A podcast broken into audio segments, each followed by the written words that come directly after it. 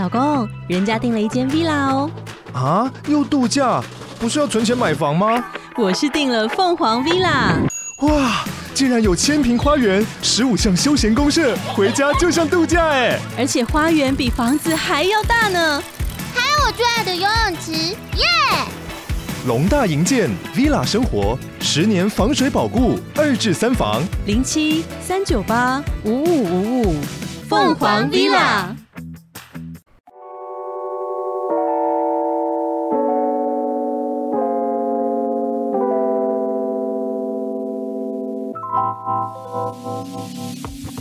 果以后都不见，祝大家早安、午安跟晚安。欢迎来到讲歌不唱歌，我是 App。真的很感谢一路走来大家对于这个节目的支持还有收听。最近有发现，在 Spotify 跟 Apple Podcast 还有 MB3 的一些音乐类节目排行榜上，都有看到。诶，有挤进前二十了，甚至在一些软体上面的排行有拉到前六名，觉得非常的荣幸。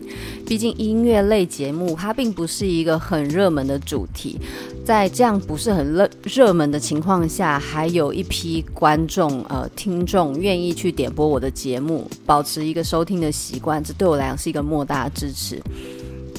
那同时呢，我也有注意到节目从去年九月一路走来，的确收听率开始大幅的增加，有吓到我。因为从一开始只有寥寥无几的，嗯，十个手指头数得出来的人数，到现在将近就是每天都有百人的人数在收听，我觉得真的真的太太让我激动了。所以在制作节目上，我现在不会再像以前，只是只顾着自己的碎碎念，然后只顾着自己的喜欢。那当然，节目上本身一定要有喜欢的元素嘛。但是现在在分享，就会想着如何让节目的选歌更多元、更多种。在进行节目以前，先跟大家温馨提示一下，这个节目来自于一个。中文系的浪漫幻想，它并不是一个专业乐理或者是流行文化分析专家的脉络，所以请大家抱着轻松愉快的态度来欣赏节目内容，不要对我期望太高。这个就是一个很放轻松的个人节目。如果这些你都没有问题的话，就让我们进行今天的节目喽。在大学的时候，有一阵子我非常的迷文青类的兴趣嗜好，还有一些书籍、一些译文活动。那个时候的我，对于世界的理解是相当的单纯，非常的简单，没有太复杂的人生。那个时候呢，对于一个童话经典，算是童话吗？其实它也不算真的童话，因为它里面有些内容是有对于世界的一些隐喻。这本书叫《小王子》。那当然，后来一个我很崇拜的教授，他有说过这本书其实深度不够，深度是完全的不够。啊，加上我很崇拜他，他这样一讲，整个梦幻泡泡就消失了。但无论如何，这本《小王子》的确有它的一些价值跟定位。里面对于仪式这件事情，是有透过小狐狸，诶，为什么要叫小狐狸？是狐狸跟小王子的对话发生的。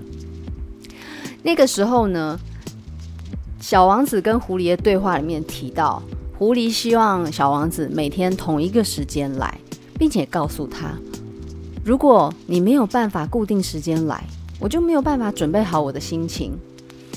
他希望呢，能够在约定的时间前就开始酝酿见面的那种幸福跟期待，而这样呢，感受的幸福越强烈越多。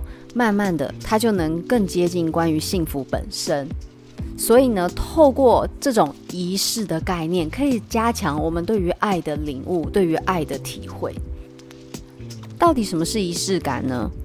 呃，仪式到底又是什么意思？在《小王子》里面，狐狸就说了，仪式就是使某一天跟其他的日子不一样，使某一个时刻跟其他的时刻不同。所谓的仪式，就是你透过外在的形式去把一个时间点做出框架，有点像表框的概概念，你透过一些特定的手法、特定的一些习惯改变，就只有在那个时候你会这样做，这就是仪式。比如说，我们会天天送花吗？不会。我们会天天吃大餐吗？不会。但是透过吃大餐、送礼物这件事，我们去框架所谓的生日、所谓的情人节、父亲节、母亲节这些，透过外在形式去改变那个时间点的一些行为模式，就是仪式感的重要性。为什么会提到仪式感呢？我想问问大家，早餐都吃什么？在以前无忧无虑的年代里面，我超重视早餐的。然后早餐呢，我就会买很豪华的。我记得以前住的地方有一个非常厉害的早午餐店，它的墨西哥蛋卷好好吃哦。那时候一份，那已经是六七年前了。六七年前一份一百二，已经超贵。可是现在一百二，你说能吃到好的早午餐吗？No。吃不到，现在物价真的高的太离谱了。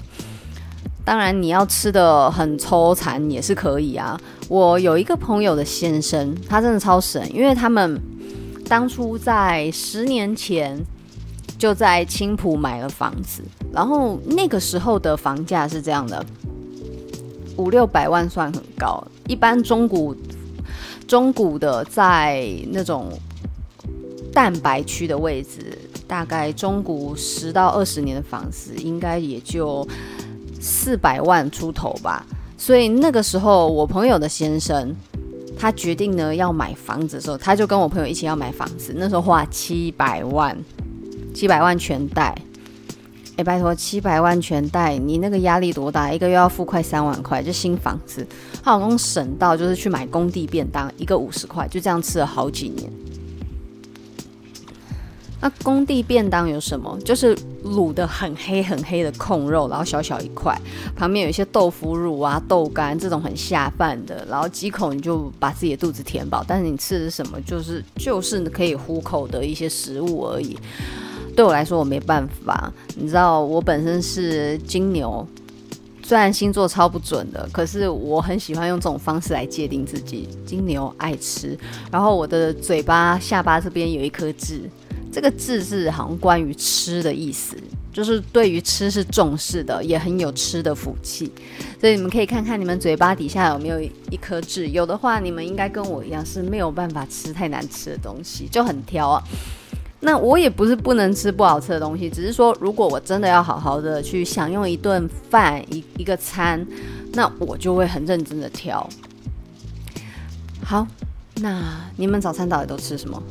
我自己现在由于因为重训的关系，然后加上你知道年纪慢慢增加，身体会越来越难用，就像电脑嘛，越来越跑不动。然后前一阵子我跟我妹妹就是逍遥太开心了，因为她来我家住，然后那一个多月我们天天吃好料，就吃到胆固醇爆掉，没有真的爆，可是就在临界值，那个临界值就是它刚好卡在卡在那个那个。标准，你稍稍超过就是超标，然后加上我本身，好，来科普一下，这算科普吗？胆固醇有分高密度胆固醇跟低密度胆固醇，高密度胆固醇可以帮助你清理血管的一些杂质，低密度则则会这个沉积在血管里面，让你的血管狭窄化。那我本身的高密度胆固醇偏高，来到九十。一般我记得是四五十而已，然后我来到九十，所以我本身高密度就比较高，所以如果我的低密度只要超超吃，稍稍的吃好一点，就很容易跟着高密度加上去，那我的胆固醇总数值就会爆。不过后来医生有讲，其实你应该就直接看低密度就好了，高密度不要过低，然后低密度。低密度看它的标准到哪就好，你看总和一定不准，因为他说我的高密度偏高，这样加起来永远都会比别人高。不过我自己是蛮控制狂的，一听到天呐，总和不满意，我就开始就是让自己的早餐变得简单一点，因为以前我会觉得说我在大学以前吃饭习惯是只吃早餐跟晚餐。然后那个时候为了省那个省钱买书，因为我以前非常爱看书。诶，如果家里有小孩的话，他们喜欢看书，尽量买给他，因为等到他开始接触电子产品的话，他对于书的依赖度下降，那他之前所有在纸本上看到的书，就会成为他一辈子的资料库来源。我到大学以前都非常爱看纸本书，慢慢大了就越来越懒。我最我最高纪录收集了一千多本书，就是书满坑满谷，然后什么书我都看，看得很疯狂。那那个时候又没有零用钱，我有提过吗？我是单亲家庭出身的啊，爸爸就工作很忙，也不可能有什么零用钱。那妈妈就看心情来，一年来看我们个三到三到五次，每次来就塞一点钱给我们。啊，同时吃饭，爸爸那时候一天给我们。一个人我记得是两百块，就是如果说这样讲啊，他那时候给我们一天上限是午餐七十五，晚餐七十五，早餐是五十块，对，所以就是一天一个人就是两百块。那当然上学时间不是这样算啦，上学时间就是只给晚餐钱，但是星期六跟星期日就会，我跟我妹一个人四百是一天嘛。哎，不是一个人，一个人两百这样子一天，所以呢，我们六跟日总额两个人加起来的钱就是八百块，所以我爸会摆一千块在上面。啊，为了要买书，我就会刻意不吃午餐。我妹是也会这样，因为我们想要存零用钱。那你看，我如果七十五块省两天，我就一百五，我省两个礼拜的钱，我就有三百块可以买一本书。所以，我以前的吃饭习惯很差，我一天只吃两餐，然后剩下多的钱就拿来买书，一直买，一直买，买得很夸张。现在没有再买了，因为也没有那个专注力，也玩三 C 玩过头了。那那段时间呢，早餐跟晚餐就是我每天最期待的两个时段。早上起来买一个豪华的早餐，以前最喜欢买那种早午餐的组合，然后有肉有蛋有生菜，然后有饮料。不过后来大家也有特别，就是做一些梗图去讲啊，你把汉堡拆开，两片面包一块肉，然后配上生菜，再加饮料，不就早午餐？当然还是有不同，但是你认真看，有一些比较没有诚意的店家，他们的确所谓的早午餐就只是把汉堡拆开来而已。但是如果一天早上吃到一个非常精致的早午餐，心情好起来会好很多。那我刚刚有提到那间很精致的早午餐，它就是做那个墨西哥蛋卷，然后里面用什么沙沙酱啦，然后切一些那种番茄丁啊，非常新鲜，然后配上一些特殊的那种酱。然后还有这个德式香肠，那德式香肠它的那个外层的肠肠衣是偏脆，但是里面又充满了肉香味，所以咬下去你可以感觉到你的牙齿切断那个脆口的肠衣，吃进去里面爆出非常浓厚的烟熏味的那个肉香，就会让你觉得一天就在很浓郁的气味中苏醒，你整个人就有了精神这样。然后中午就忍一下，想说我们有晚餐可以吃。那晚餐现在就是，如果你预算低于一百二以下的饭菜，其实真的就是那样。你们知道我最近就是发现自己煮真的比较好吃，然后又办了 Costco 的卡，所以我每个礼拜都会去买，就是肉，它那个肉很大量，我就自己回来卤啊，或者拿来煎之类的。因为现在物价太贵。导致很多的那种餐饮店在料理上，因为它必须要冻涨嘛，我觉得在处理上还有食材新鲜度上都没有以前来的好吃，变相导致我现在宁愿自己煮，也不想吃外面的。相较于晚餐的这种回忆起来的困乏，我觉得早餐在我的生命视野里面真的是好丰富哦。从以前。最夯的美而美系列有没有？那个时候满街的美而美，什么瑞林美而美、巨麟美而美，然后又美差美，就是乱改名字。有些不是加盟，他就改这样子。那时候附近家里最多就是所谓的美而美系列跟不知名的衍生物。但是爸爸那个时候，他刚我我有讲过，我国小一年级，爸妈刚分开，所以爸爸那时候就是要送我跟我妹去上幼稚园跟小学。早餐没有什么选择，印象最深刻的早餐就是一颗水煮蛋。我爸那时候会用一颗水煮蛋，然后用一个小碗里面摆酱油，然后我们就沾着吃，或者没有沾盐巴。我知道有些人会沾盐巴，可是我们没有，就是沾酱油吃。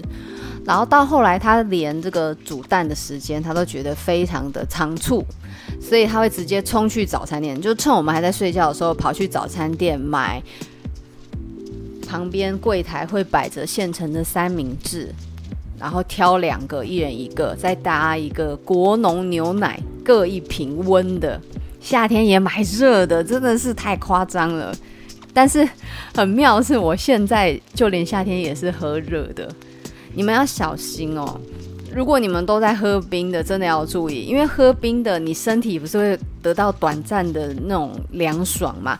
可是变成说你的身体没办法发热，有点像是你用冰水把自己身体的。身体内部的脏器表层都 fresh 起来，然后里面的热气就出不来，然后热气就闷在里面。我昨天到好晚好晚才睡着，因为我那一整天一直在灌冰的，可是我的那些热气都出不来，就闷在里面。然后我昨天就吹了二十二、二十一度的冷气加电风扇，一路吹了两个小时，才终于觉得有一些热气散掉。我想说算了，我不要再喝冰的，所以刚刚就喝温的，比较舒服一点。那个时候，除了就是三明治之外，我爸还会抓一个所谓的热狗卷。什么是热狗卷呢？就是一片白色的去皮的吐司，抹那个番茄酱，然后再放上那种那叫什么？不是散蛋，是打散的那种。对啦，是散蛋，然后把它铺在上面，再摆一根热狗，然后卷卷卷卷起来，包成一个很奇怪的形状，那叫热狗卷。我们我们吃的那个东西吃了大概四五年有哦，好难吃哦，我。我后来终于知道为什么我不喜欢番茄酱了，就来自于热狗卷的噩梦。我爸那时候天天买热狗卷，买到我们真的快气笑。可是我爸是一个非常极权、非常严厉的、恐怖的一个爸爸，所以我们就是默默的忍受那个热狗卷的折磨。而且以前早上很可怕，我们早餐吃太慢是会被打的。怎么打呢？因为我妹她食欲没有那么好，我妹从小就非常的小智，她到现在长也是才一百五十公分，非常小只，然后食欲本身就不会太大。可是因为那个热狗卷，我对于大人来讲，那个热狗卷三口就吃完，可是对小孩来讲，那个热狗卷我们大概吃十口都还吃不完，加上它味道调味非常的腻，美乃滋又番茄酱。我妹吃太慢，然后我爸又赶上班，他变得很暴躁。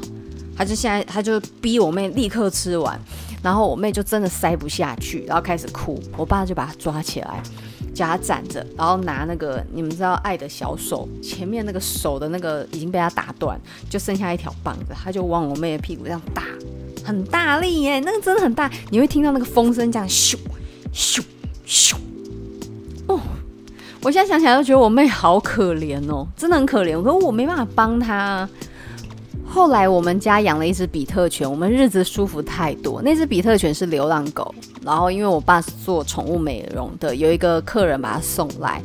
后来因为真的养不起，想说要送养，我爸觉得这只狗很有灵性，很特别，就把它留下来。后来这只狗跟我们一起住。为什么说它来，我们好日子就开始了呢？因为我们吃不完，就会趁着我爸不在的时候丢给他。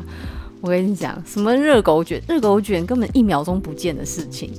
然后便当吃不完，你知道倒下去一盒便当哦，那只狗三口就把它吃光了。我真的好感谢它哦。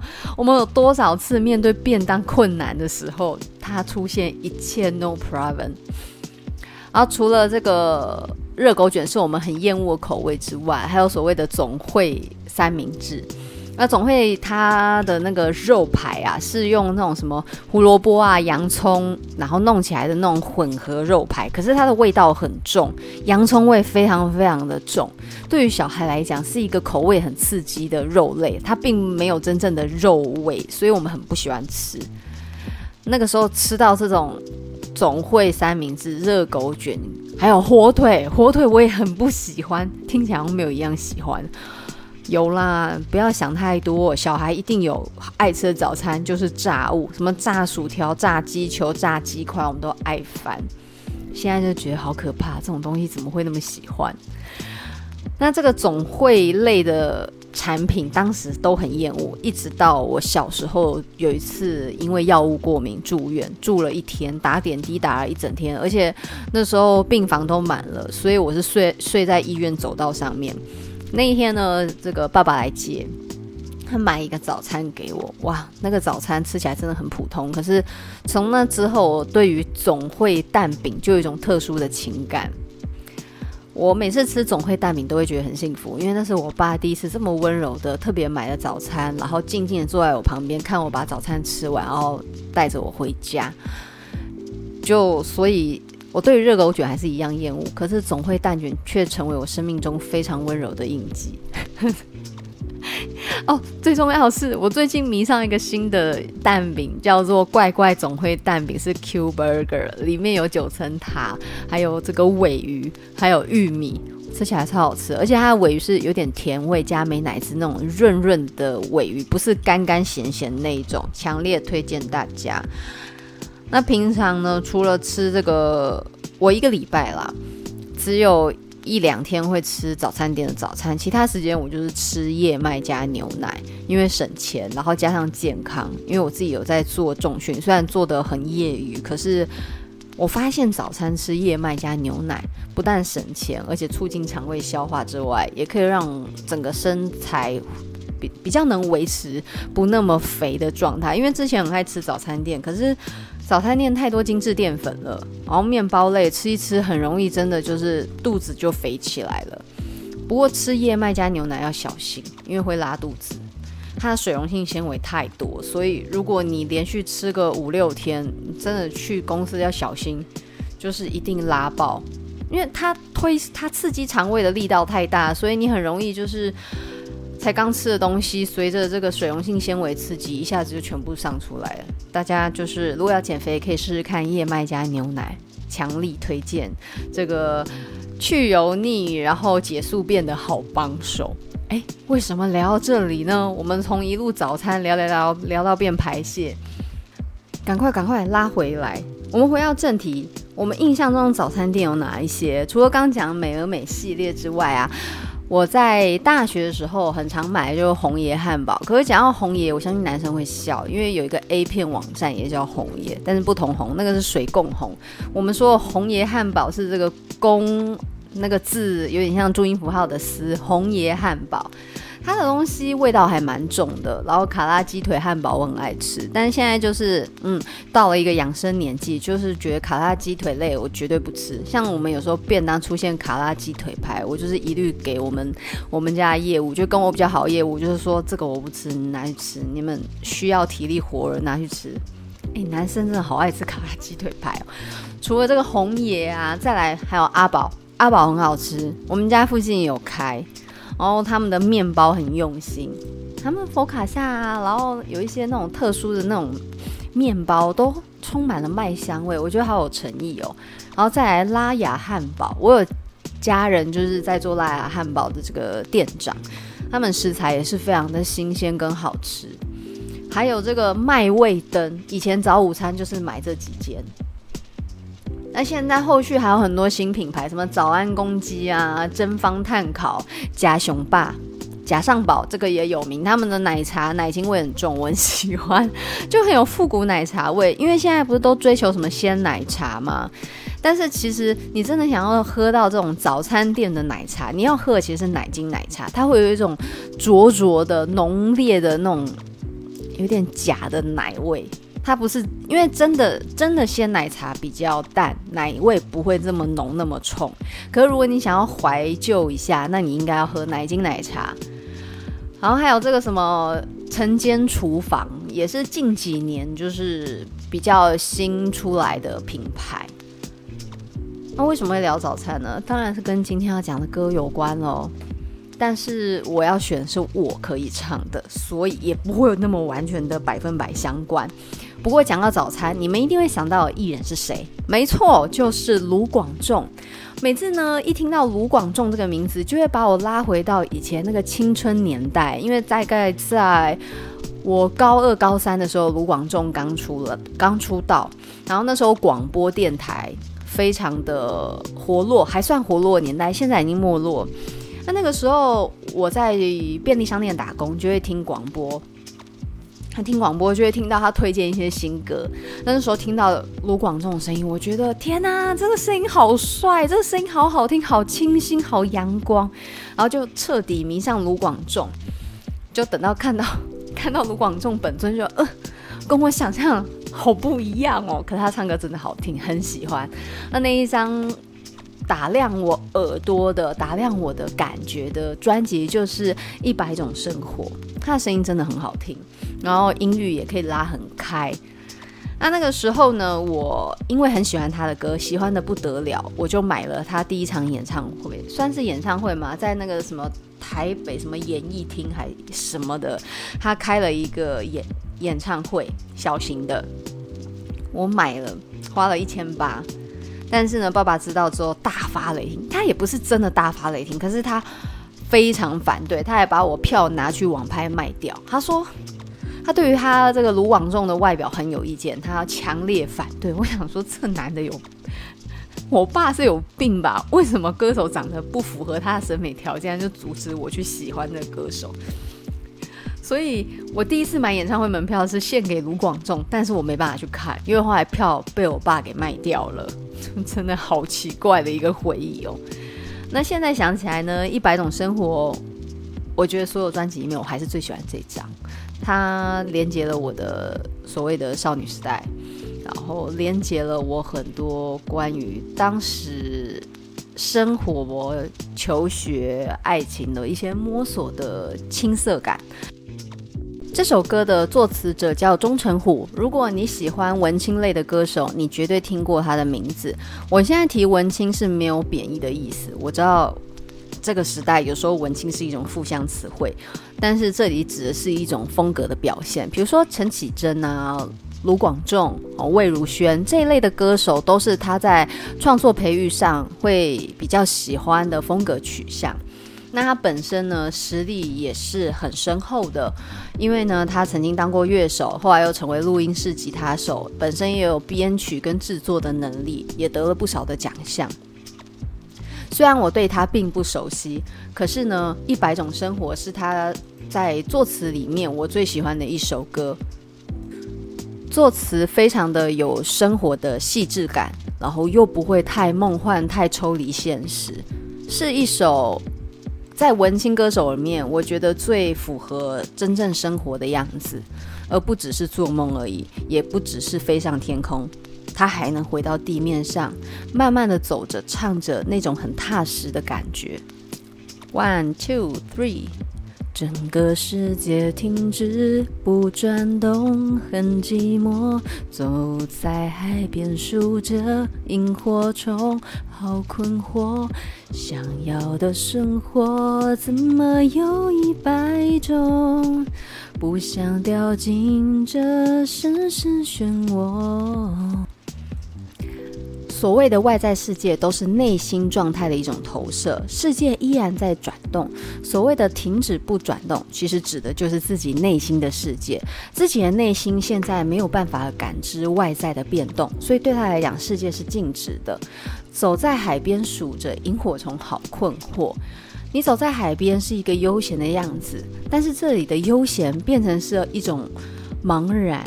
数着萤火虫，已经你的日子茫然到你不知道该怎么去找一个目标努力。你已经在这种萤火虫出没的时刻，晚上晚上还走在海边，然后一只一只的数着，你的日子是茫然没有目标的。那为什么会这样呢？因为想要的生活怎么有一百种？我有太多想要追求的事情，我有太多对未来的。梦想跟规划，可是我没有办法确定我到底要什么。然后最后一句，他说不想掉进这深深漩涡。什么漩涡呢？选择。生活为什么不能简单一点呢？然后下一段的歌。整个海洋摆动，柔软的举起我，孤独给我自由，忧郁的好感动。想要的生活怎么有一百种？该怎么走谁来告诉我？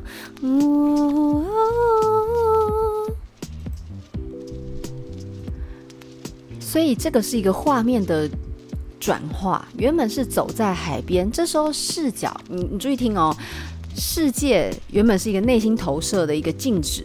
然后接下来呢，转到一个外在世界的显示，他走在海边数萤火虫，这是一个茫然的一个行动。然后这时候回到思绪里面，他有太多的选择，但是他不想掉进这些选择的漩涡里面。那这个时候呢，外在跟内在结合起来，就变成整个海洋摆动、柔软的举起我。他当然不可能真的去投海啊，那这样变成社会事件。他指的是他看着海洋，那个海洋。涌过来，退下去，浪起潮落的那个画面，突然让他觉得被疗愈。他好像整个人随着海浪的浮动，陷在一个很温、很温柔、很轻柔的状态里面。那这个时候的状态是只有他一个人，孤独给我自由，因为孤独而有了个人空间的一个自由感。然后这时候呢，突然，那个茫然的一百种选择，让他觉得，哎，原来我生活这么多选择，可以让我这么犹豫，也是一件很幸福的事情。虽然呢，下一段他讲了，想要的生活怎么会有一百种？该怎么走？谁来告诉我？所以他一样在问问题。可是，那个原来的茫然，然后静止、寂寞到底的感觉，转换成一种。青涩，一种青春，青春的美好就在于，虽然选择很多，很犹豫，没有办法确定目标，但是因为还有很多的未来可以选，那个未来是宽广的，而不是那种绝境。它不是绝境，它是选择太多。那这就是年轻，嗯，美好的样子嘛。所谓的年轻，虽然尽管不是很踏实、很确定，可是它的未来是无限的。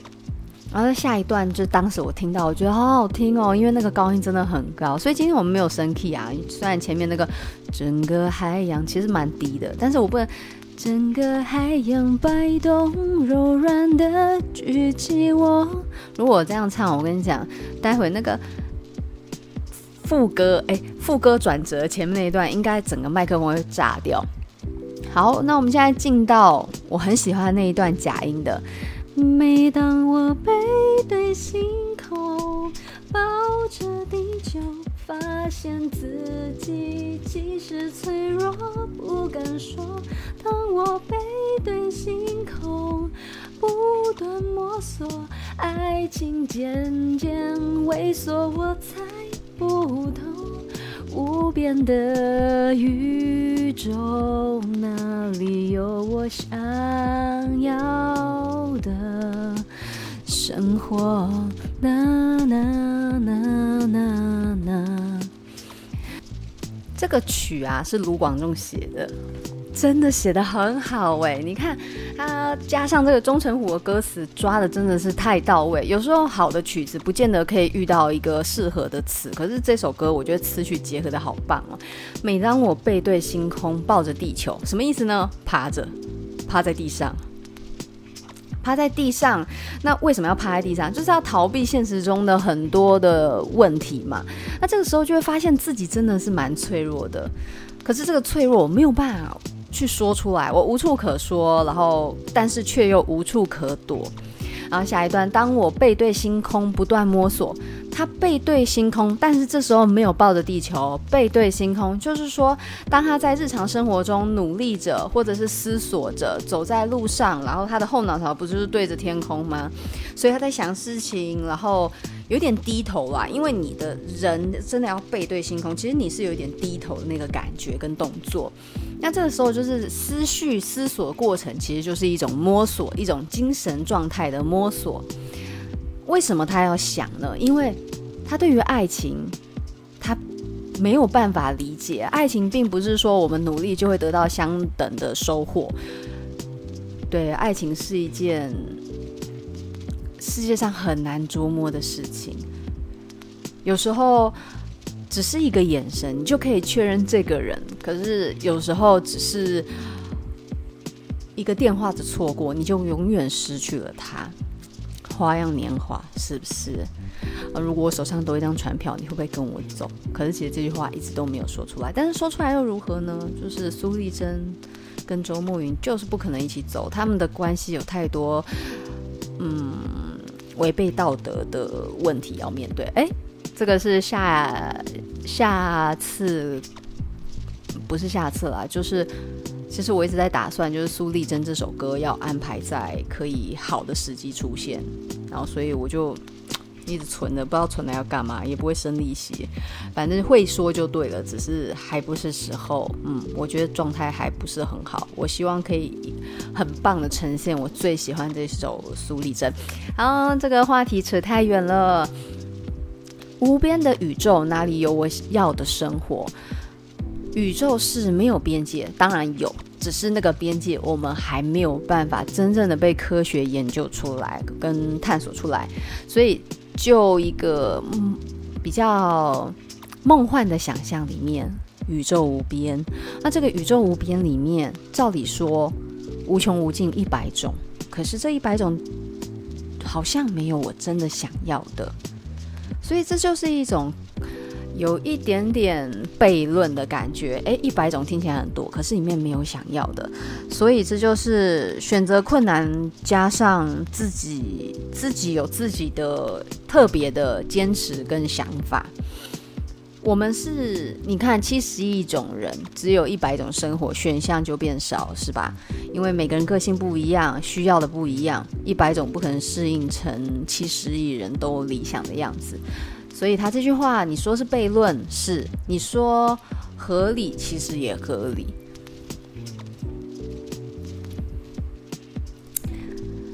现在再听起来就没有办法适合我了，因为我现在毕竟也出社会八九年了，对于现实生活有一定的认知，然后也被现实生活折磨到另外一种样子。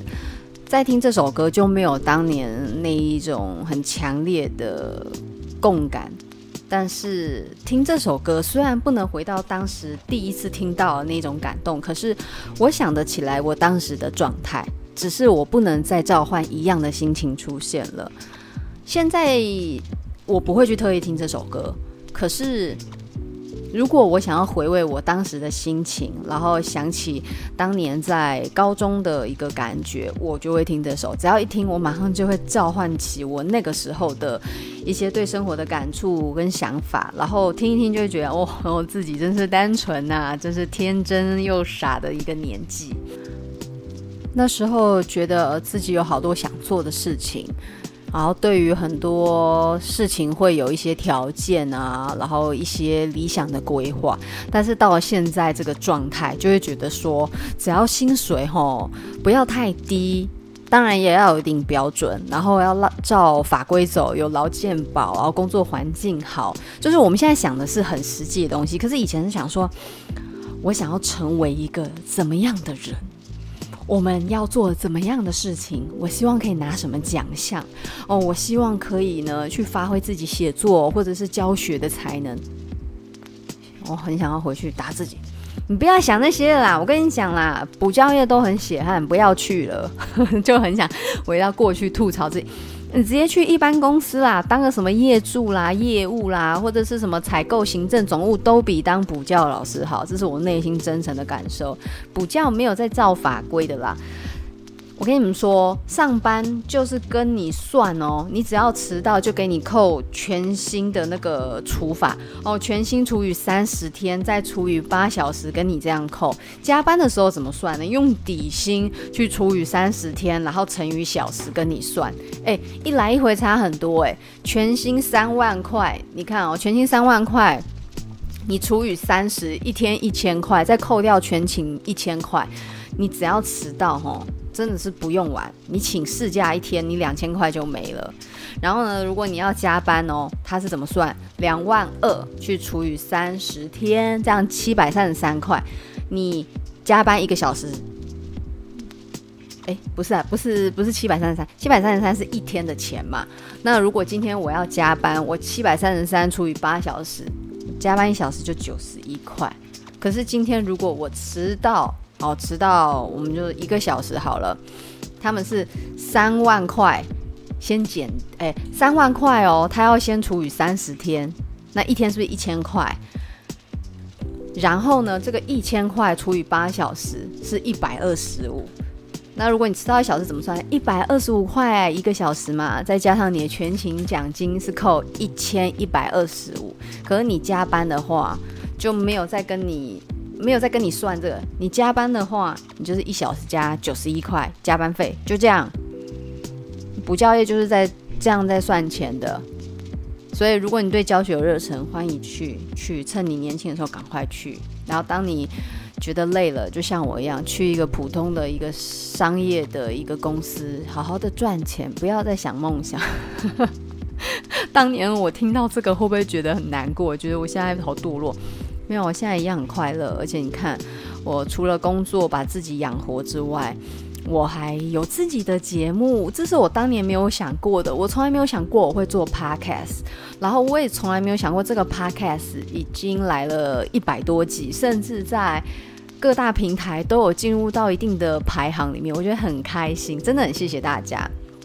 虽然这一百种生活并不是完全符合我想要的样子，可是我却在这一百种生活里面活出自己的样子。这是一件好幸福的事情哦。那今天这首《一百种生活》啊，其实你如果上网查话，当时卢广仲他已经有做非常非常多的 demo 出来了。那钟成虎有在听卢广仲的这些 demo 里面，他发现了《一百种生活》这首曲子很有意思，所以他就问卢广仲说：“哎，你那时候在创作这首歌，你想到什么？”那卢广仲就说：“嗯，爱之船。”可是我。看到这个报道，这个爱之船，其实我有一点点问题的是，他的爱之船是马念先的爱之船吗？还是所谓的那个贡多拉那种感觉？你们你你们知道什么叫贡多拉吗？就是威尼斯那种弯弯造型小船，然后会有船夫在上面唱歌，然后划船的那种浪漫小船，还是马念先的作品？哇，塞。那如果理解的简单一点。我们就直接把威尼斯那个贡多拉当成这个爱之船的意思，就是说卢广仲在创造这首歌，他想象的只是一个很单纯的水上两人世界。而且钟成武在听的时候啊，当时这首歌速度不是现在听到的，然后也没有什么歌词。钟成虎觉得这首歌不错，就替卢广仲填了一百种生活的内容。初初认识卢广仲的钟成虎就发现，卢广仲其实很容易犹豫不决，然后在面对选择的时候都比较倾向于模棱两可的答案，他不太会给很绝对的想法跟意见出现。不过有没有可能，是因为卢广仲重视每一种选择，每一个选择都有它的重要性，以至于他没有办法很轻易的选择。做出决定，告诉你哪一个才是他最想，因为我全都要哦，豹子头的语气。那所以呢，他想着卢广仲，也许想的不是一种生活，而是各种生活的样貌，他都喜欢，他都想要，于是就填了这个一百种生活的歌词。也许就是因为他对于卢广仲的观察，然后。综合出来的结论是真的有符合到卢广仲的个性，所以曲跟词的对应就显得非常的贴合，这也是这首歌迷人的地方。从那一个大男孩的歌声慢慢唱出来的，搭配吉他的闲散，整首歌有一种茫然却又充满无限可能的能量，这是这首歌非常让我喜欢，然后也能够像时光机一样把我召唤。到七八年前，或甚至是十几年前那个最年轻的样子。那这首歌呢，不管你有没有听过，我都很推荐给你们，在夏天的时候正是听这首歌的好时间。那今天就先这样喽，我们下次见，拜拜。